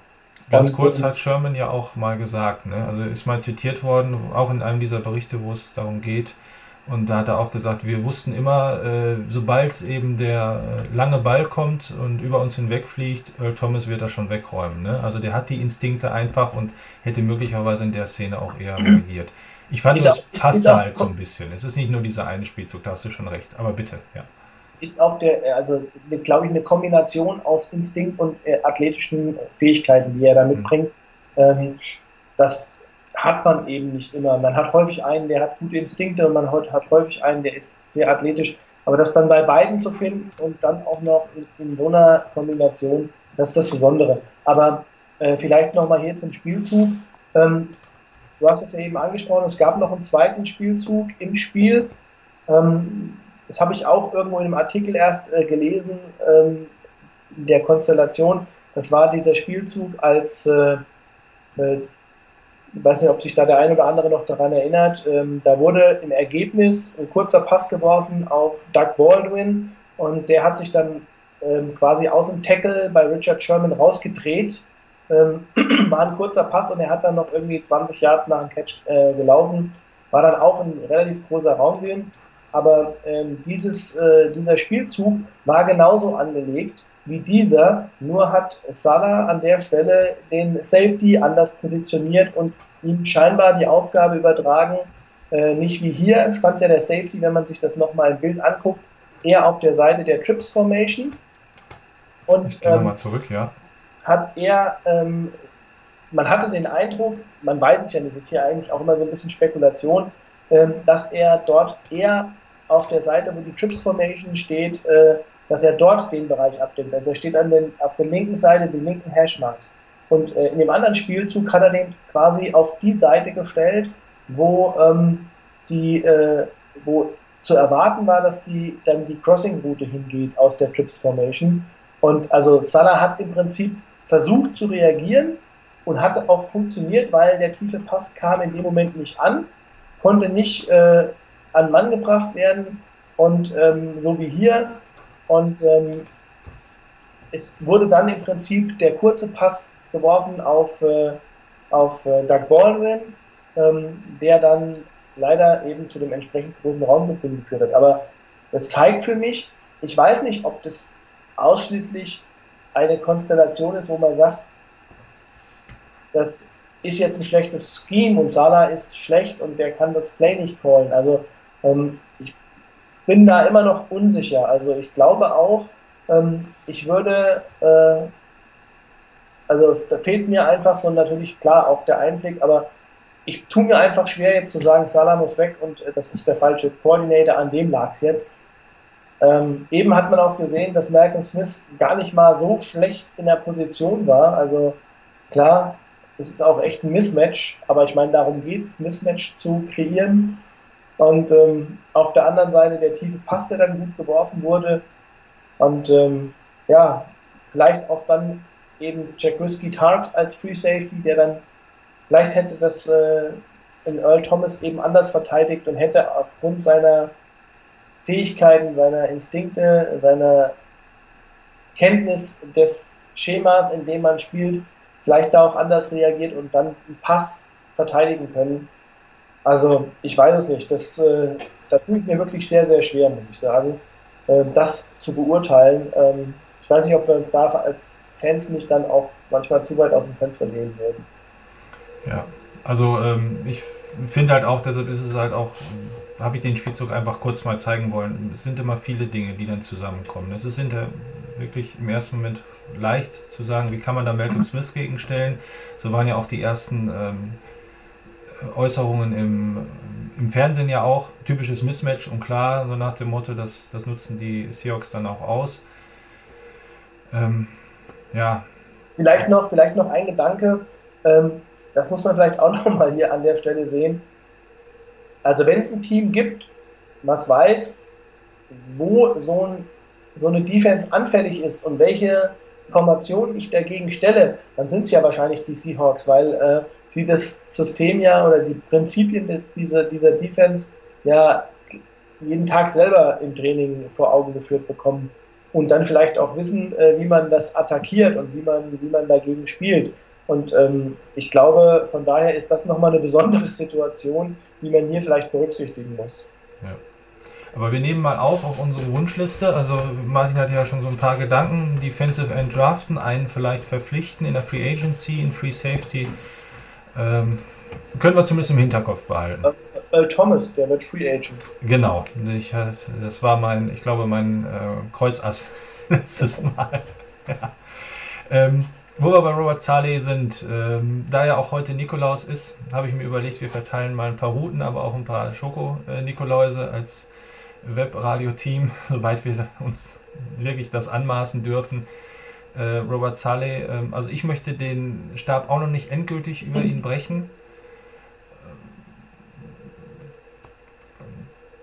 Es steht im Raum, bringt er seine Spieler in schlechte Positionen, das stimmt. Oder liegt es vielleicht auch wirklich mit an den Spielern? Ähm, dann ist natürlich auch die Frage, Jeff Garcia hat es ja angesprochen, ich muss dann mein System auch umstellen auf die Spieler, die ich habe.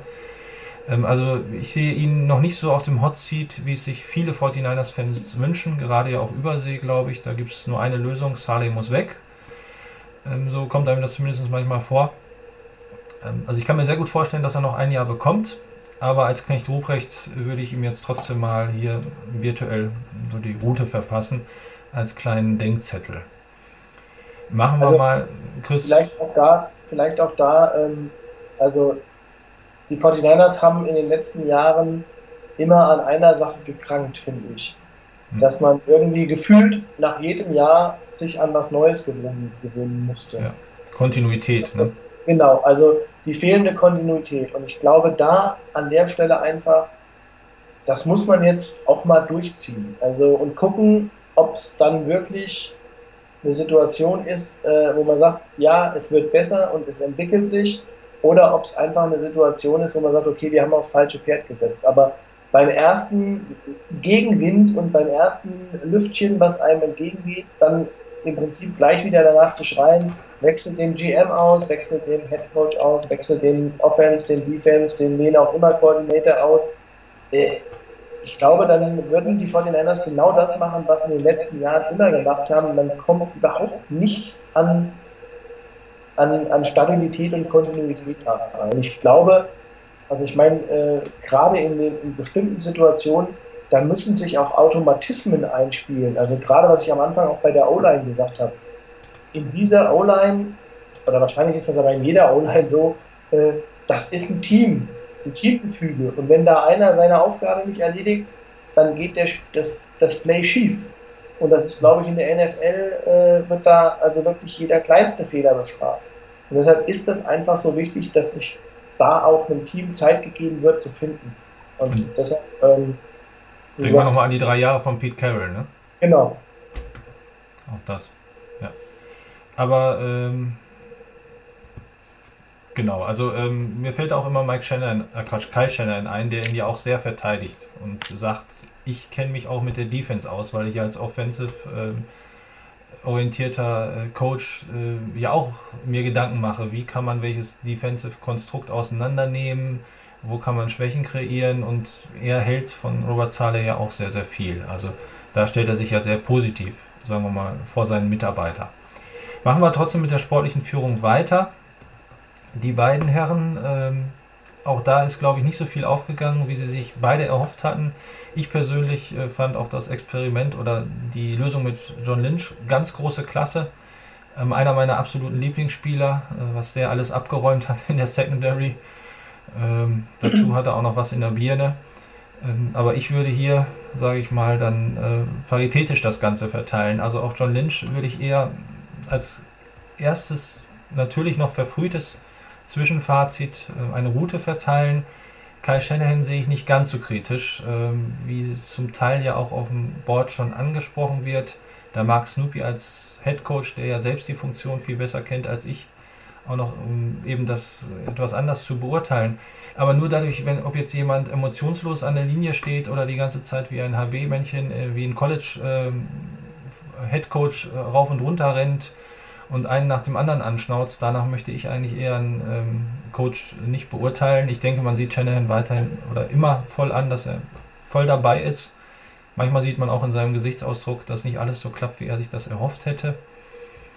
Ähm, da ist er halt auch nicht ganz so lässig wie der manch andere, aber ist ja auch noch unwahrscheinlich jung. Also wenn ich denke, der ist sieben Jahre jünger als ich und hat schon so viel erlebt im Football. Also er kriegt für mich, für das, was er aus dieser 1B, 1C, 2A Offense macht, also wir spielen ja längst nicht mit unserer ersten Garde, den Schoko Nikolaus. Ähm, Chris, vielleicht eine ganz kurze Einschätzung auch von dir zu der Arbeit der beiden. Wir hatten ja schon also, darüber gesprochen, eine Draftklasse kann man auch nach zwei Jahren noch nicht richtig beurteilen. Also ähm, ja, ich glaube, wie gesagt, ähm, muss man mal gucken, die Draftklasse jetzt 2018 fällt mir noch schwer zu bewerten. 2017 ist zumindest, äh, wenn ich das letzte Jahr angeguckt hätte, super. Äh, wenn ich dieses Jahr angucke, große, ähm, du weißt schon, SCH, mhm. also echt kacke, auf gut Deutsch gesagt. Äh, aber ähm, da würde ich jetzt alleine auch nicht dran festmachen. Also ich glaube, ähm,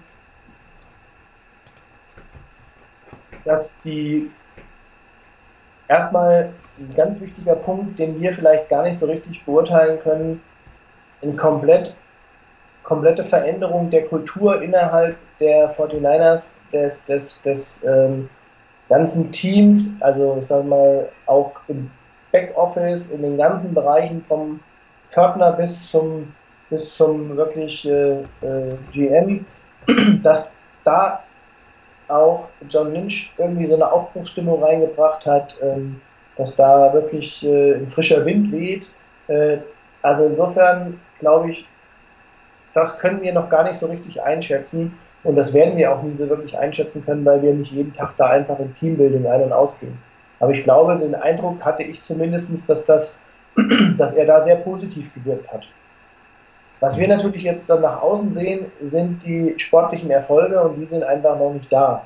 Aber beide haben sechs Jahresverträge und ähm, von daher äh, glaube ich also noch nicht, dass wir an einem Punkt sind, wo wir uns um die beiden Sorgen machen müssen. Aber ich glaube schon, dass äh, auch ein John Lynch weiß, also spätestens im nächsten Jahr müssen wir irgendwas abliefern. Da muss eine positive Tendenz da sein. Dann sind wir im Jahr drei ähm, und dann müsste eigentlich auch was kommen. Und von daher, ähm, also ich bin noch sehr gnädig mit beiden. Ähm, ich glaube, beide haben äh, positive Dinge. Du hast jetzt die so verteilt. Ich weiß nicht, vielleicht würde ich jedem einen kleinen Nikolaus eine kleine Route geben. Ja. Bei jedem von beiden, denn auch da, auch bei Kyle Shanahan muss man sagen, äh, es gibt ja auch durchaus äh, Personen, die sagen, naja, John Lynch ist gar nicht derjenige, der entscheidet, sondern eigentlich hat Kyle Shanahan das Sagen die zwei sagen zwar immer, wir machen das gemeinsam und wir entscheiden das gemeinsam und wir sind ein Team, aber ähm, ich glaube auch Shanahan hat ja auch, muss man auch ehrlicherweise sagen, sein handgepickter Viertrunden Running Back äh, ist nicht mehr da, der ist unter ferner Liefen. auch er hat äh, damals sich ganz stark für Foster eingesetzt. Also ähm, wenn, dann müsste man auch sagen, dann gehen die Draftpicks nicht nur auf auf, auf Lynch, sondern auch äh, auf die Kappe von Shanahan. Und ähm, von daher für mich, es gibt gute Dinge, glaube ich, es gibt Positives, es gibt Negatives bei beiden. Ähm, deshalb kleine Route von mir, kleiner Nikolaus. Ähm, aber das kann sich im nächsten Jahr sehr schnell ändern. Ich glaube, dann wird, also irgendwann wird man halt einfach liefern müssen. Genau, im nächsten Jahr soll sich alles ändern. natürlich zum Positiven hin, um irgendwie den Bogen jetzt äh, zu den Nikolausen zu bringen. Es gibt ja, wir haben die Namen ja auch schon genannt. Ich will es nur auch nochmal aufzählen oder beziehungsweise dich dann auch äh, dir gerne den Vortritt lassen. Es gibt ja, glaube ich, auch äh, genug gerade junge Spieler, die uns äh, positiv in die Zukunft blicken lassen. Also irgendwie eine Art Grundgerüst ist da. Also jetzt einfach auch ohne rosa-rot in die Zukunft zu blicken. Vielleicht ist das Grundgerüst eben noch nicht so stabil, wie wir es gehofft hatten. Aber dass jetzt alles schlecht ist bei den Niners, glaube ich nicht. Vielleicht zu den beiden mal von deiner Seite oder zu den Positionen. Ja, also ähm, ich äh, denke einfach, dass wir natürlich ähm, mit, mit, ähm, ja, mit, mit Josh Kittle und mit, mit Matt Breeder zwei wirklich äh, Lichtblicke haben in, der, in dieser Saison. Ähm, ich finde auch, äh, auch bei Clinchy ist, äh, wenn man so geguckt hat, wie so die eine oder andere ähm, die Nase gerümpft hat über den Pick äh, als First Round Pick, warum Offensive Tackle, um Gottes Willen muss das denn sein? Warum hat man denn, warum hat man denn ähm, Trent Brown äh, gehen lassen und äh, der war doch gar nicht so schlecht in der Pass Protection. Ich glaube dabei einfach, weil man gemerkt hat, die, da an der Stelle zum Beispiel Shanahan und Lynch haben, oder insbesondere Shanahan hat eine klare Vorstellung, wie er seine O-Line spielen lassen will und was er für Spielermaterial braucht. Und da hat er sich halt genau denjenigen geholt. Und ähm, von daher, ähm, McClinchy sehe ich positiv, ich sehe Kittel positiv, ich sehe Reader positiv. Pettis macht scheinbar einen, einen guten, eine gute Entwicklung durch, hat man eben schon. Wir haben Garoppolo, wir haben McKinnon, hoffentlich nächstes Jahr gesund zurück. Also da steht das Grundgerüst für mich und auch in der O-Line. Also ähm, ich habe ja eben schon gesagt, die Wide Receiver Position sehe ich da noch ein bisschen kritisch. In der Defense hast du die eben die beiden eingeblendet, die einen, den einzigen, den ich jetzt bisher äh, Nikoläuse verteilen würde, Buckner und, und Warner. Und äh, vielleicht auch noch äh, Sherman vielleicht, obwohl ich ja eigentlich überhaupt kein ausgewiesener Sherman-Fan bin, sondern ich habe ihn ja im Seahawks-Trikot gehasst. Äh, ob seiner, seiner, seiner Verhaltensweise, die er da häufig an den Tag gelegt hat. Aber ähm, ich glaube, das sind so für mich die Lichtblicke. Ansonsten, ja, all die Spieler, die letztes Jahr gefeiert wurden, äh, und das ist das Einzige, was mir so ein bisschen Angst macht, äh, dass uns das auch einholt, vielleicht im, im, nächsten Jahr. Alle diejenigen, die gefeiert wurden aus dem ersten Jahr, die man geholt hat, Draftklasse und auch äh, Free Agents, die gut gespielt haben zum Ende der Saison, äh, von denen war keiner mehr gesehen. Klar, teilweise verletzt, aber auch teilweise keine gute Leistung wie wie auch Jakubski Tark beispielsweise oder ähm, auch, das war für mich zum Beispiel völlig unverständlich, dass man tatsächlich äh, hergegangen ist und, ähm, und wirklich Jimmy Ward für 8,5 Millionen äh, dann in dieser Saison nochmal den Einjahresvertrag in der 50-Option gegeben hat. Äh, das war rausgeschmissenes Geld im Nachhinein. Also ich glaube, das eigentlich für mich war das von Anfang an kritisch, warum er das gemacht hat, aber auch da hat man sich was erhofft, was schiefgegangen ist. Und ähm, mhm. also Defense macht mir tatsächlich immer noch große Sorgen. Ähm, vielleicht auch nochmal ganz kurz, weil du den Namen Ward ansprichst, das ist vielleicht auch oder eventuell eine Sache, äh, zumindest von außen betrachtet, wo Lynch äh, vielleicht ein bisschen zu offensiv ist mit den Verträgen, die er vergibt. Wirkt zumindest für uns häufig so. Ne? Also angefangen bei Jaschik oder wie ausgesprochen wird, ich glaube, das ist völlig verkehrt, unserem Fullback, über McKinn, äh, dass man Wort, also das wirkt so ein bisschen so nach dem Motto, naja, wir können noch einen Spieler gebrauchen, die 8,5 Millionen tun mir nicht weh, machen wir es mal. Ähm, das, ähm, da, ich sag, also das darf man nicht noch 5, 6 Jahre so weitertreiben, sonst kommen wir in die Salary Cap Hölle. Aber ähm, Genau, die Namen hast du genannt, die mir auch einfallen, die einen positiv in die Zukunft blicken, lassen. Ich finde auch wirklich Dante Pettis ähm, deutet jetzt langsam das an, was man sich aus dem College heraus gehofft hat. Ich komme dann nochmal zu einem Wunsch, ähm, den ich so ein bisschen in den letzten Tagen auf dem Board gelesen habe. Also wenn wir jetzt an den Weihnachtsmann so einen Wunschzettel schreiben dürften, habe ich mir gedacht, hältst du es eigentlich realistisch, dass Dan Quinn frei wird? Und wenn ja, so ähnlich wie Wade Phillips bei den LA Rams äh, eventuell bereit wäre, wahrscheinlich dann für viel, viel Geld als Defensive Coordinator bei den 49ers anzufangen. Ähm, nee, würde ich nicht als Wunschzettel unterschreiben. Ähm, aus zwei Gründen. Also zum einen mal ähm, glaube ich, dass, äh, dass, also ich würde mir widersprechen, wenn ich jetzt sage, ähm, Salah rauswerfen und Quinn holen, auch wenn das möglicherweise ein ähnliches Schema ist und alles vergleichbar ist. Aber ich weiß nicht, also ich glaube auch personelle äh, Kontinuität wäre wichtig. Und das Zweite ist für mich, und das ist, glaube ich, das Ausschlaggebende, dass wenn wir ihn jetzt so jemanden als Koordinator holen würden, äh, ist mit Sicherheit nicht äh, das letzte Mal, dass er Headcoach sein will. Glaube, beim nächsten äh, Angebot, wenn er dann wirklich ein Jahr eine gute Defense callt und den Niners nach vorne bringt, dann ist er beim nächsten äh, Trainer, bei der nächsten Trainerstation möglicherweise wieder Kandidat und ist weg. Das also, ist bei Wade Phillips einfach ein bisschen anders, ne? Genau, also ich glaube, da gibt es dann tatsächlich auch solche Spieler oder solche Koordinatoren, die sagen, okay, ich bin mit der Nummer durch, ich will kein Headcoach mehr werden. Also das wäre auch beispielsweise, war ja auch viele, die gesagt haben, ah, hoffentlich lassen die, die Bears Fanjo gehen. Ähm, die Bears könnten dieses Jahr auch in der Situation sein, dass Fanjo nächstes Jahr Headcoach-Angebot bekommt und dann ist er weg. Und ähm, also gerade bei so jemandem wie Quinn, glaube ich, äh, weiß ich nicht, das wäre wirklich nur eine Geschichte, könnte ich mir vorstellen, vielleicht für ein, zwei Jahre. Und dann, ähm, dann wäre die Nummer durch. Wenn es zwei Jahre war, wären es schon gut. Aber es könnte auch gut sein, dass der ein Jahr da ist und danach ist er wieder auf dem Headcoach-Markt. Hm. Also ich persönlich sehe die Wahrscheinlichkeit auch noch nicht so gegeben, dass er wirklich unbedingt ähm, nach der Saison seinen Job in Atlanta los ist. Aber ja, und die anderen Aspekte kommen dazu, die du angesprochen hast. Ja. ja.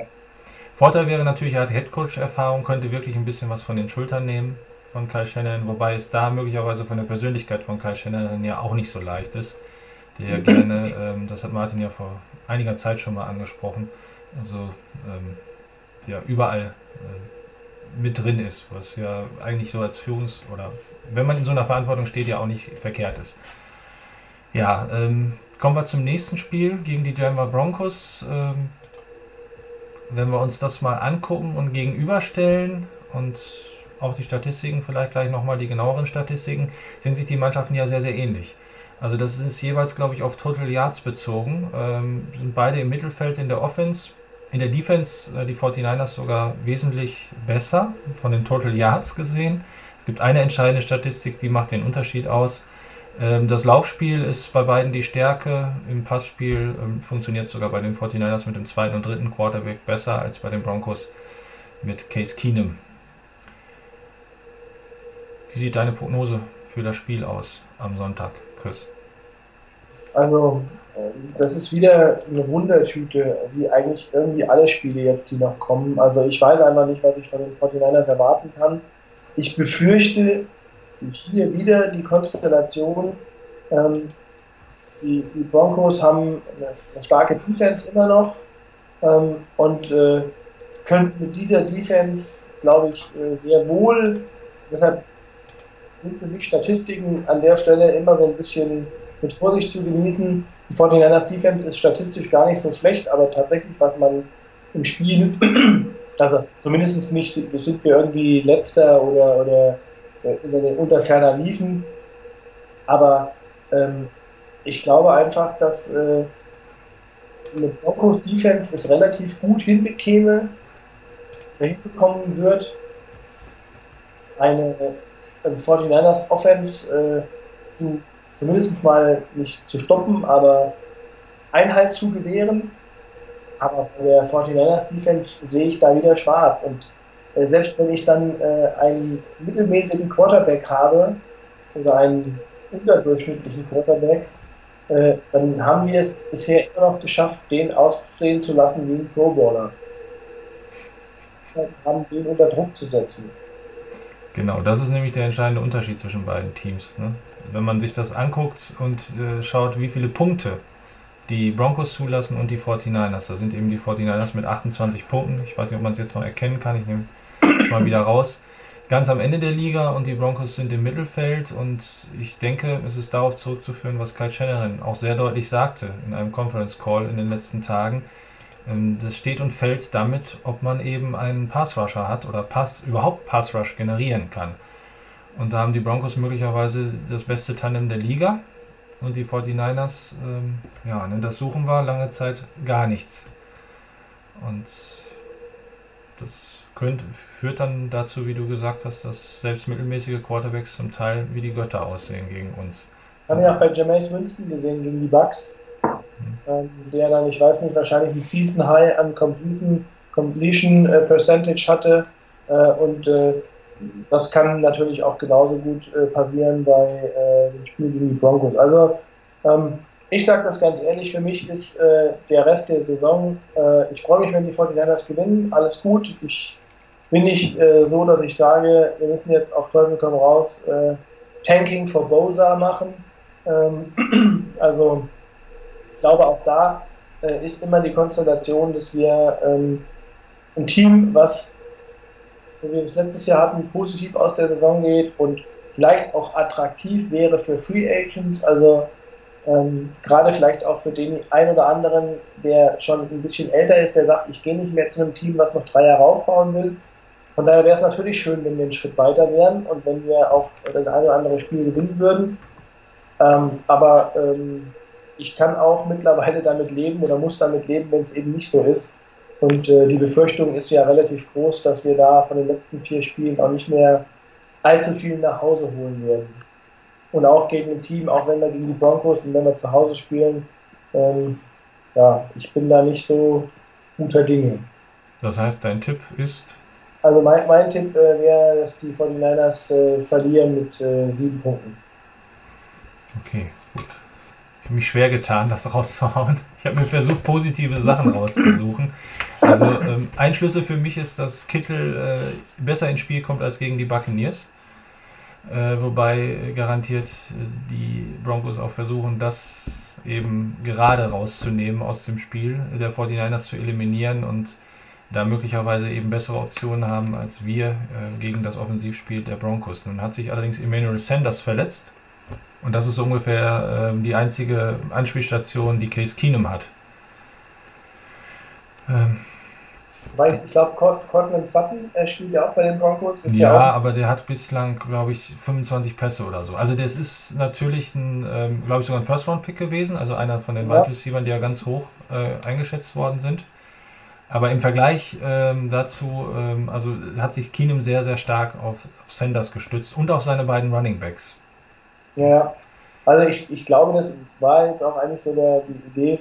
Ähm, also ich glaube, dass tatsächlich äh, da jetzt auch mal auch an der Stelle vielleicht äh, bei den Broncos die Zeit ist, Next Man Up. Also sprich, jetzt muss Sutton mal zeigen, ähm, ob er seinen First-Round-Status schon äh, rechtfertigen kann oder ob er da noch Zeit braucht. Also von daher ist das ja auch eine ganz interessante Konstellation. Ähm, aber ich glaube immer noch, äh, das Spiel äh, wird nicht da entschieden, sondern in der, in der Defense. Also in der, glaube ich, stärkeren Defense der Broncos. Mhm. Das ist sie garantiert stärker. Aber auch die Seahawks Defense ist ja nicht die schlechteste. Deshalb sage ich jetzt einfach, weil ich es nicht anders kann, Upset der 49ers. Wir gewinnen mit drei. Ähm, das Team will garantiert mal wieder ein Spiel zeigen, wo man bis zum Ende dran ist, nach diesen beiden deutlichen Niederlagen. Und ähm, die Broncos haben so ein Auf und Ab in der Saison, waren jetzt eigentlich natürlich auf dem Weg, dass sie auf einmal doch ein Playoff-Contender sind, aber ich glaube, die Verletzung der, von Emmanuel Sanders, oder hoffe ich, wirft sie zurück. Gut. Die Wahl liegt wie immer in der Mitte. also wahrscheinlich minus zwei oder sowas am Ende, also dass die Broncos mit zwei gewinnen. Aber äh, mein Tipp bleibt bei, die 49ers gewinnen mit drei. Dafür schlägt mein Herz zu sehr für San Francisco. Ja, vielen Dank, Chris, fürs Mitmachen, äh, für die sehr ausführlichen Einblicke. rund um die 49ers. Äh, ich hoffe, wir haben für euch interessant die letzten zwei Wochen aufbereitet. Freut euch also auf den Sonntag. Es ist noch nichts verloren. Auch die Broncos haben zu kämpfen. Ich danke euch fürs äh, Beteiligen über den Chat und äh, auf dem Board und natürlich auch fürs Zuschauen. Wie immer äh, werden wir versuchen, schnellstmöglich, es wird dann wohl morgen früh werden, letztes Mal habe ich es ein bisschen zu schnell versprochen, auch den Podcast online zu stellen und ja, macht's gut, bis zur nächsten Woche, euer Webzone-Team. Tschüss. Tschüss.